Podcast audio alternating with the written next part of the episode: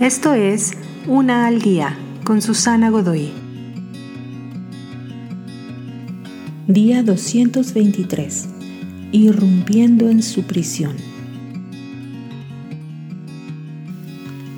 También un extraño es aquel detrás de los muros de una prisión.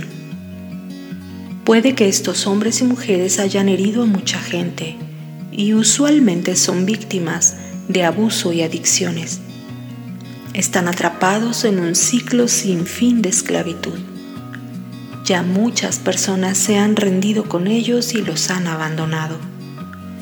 Pero hay otros prisioneros, los ancianos en los hogares geriátricos o que se encuentran sufriendo en soledad en sus propias casas, deseando que alguien les llame. Niños en casas temporales u orfanatos esperando el amor y estabilidad de una familia o aquellos atrapados en la depresión o enfermedades crónicas, asumiendo que su condena les toca sobrevivirla en soledad. Para que puedas ayudarles debes entrar más allá de los muros de su prisión. Nuevamente esto puede llenarte de miedo y un sentimiento de ser inadecuado. Pero tal y como el mendigo o el pobre Simplemente mostrar genuino interés es el 90% de lo que ellos necesitan de ti.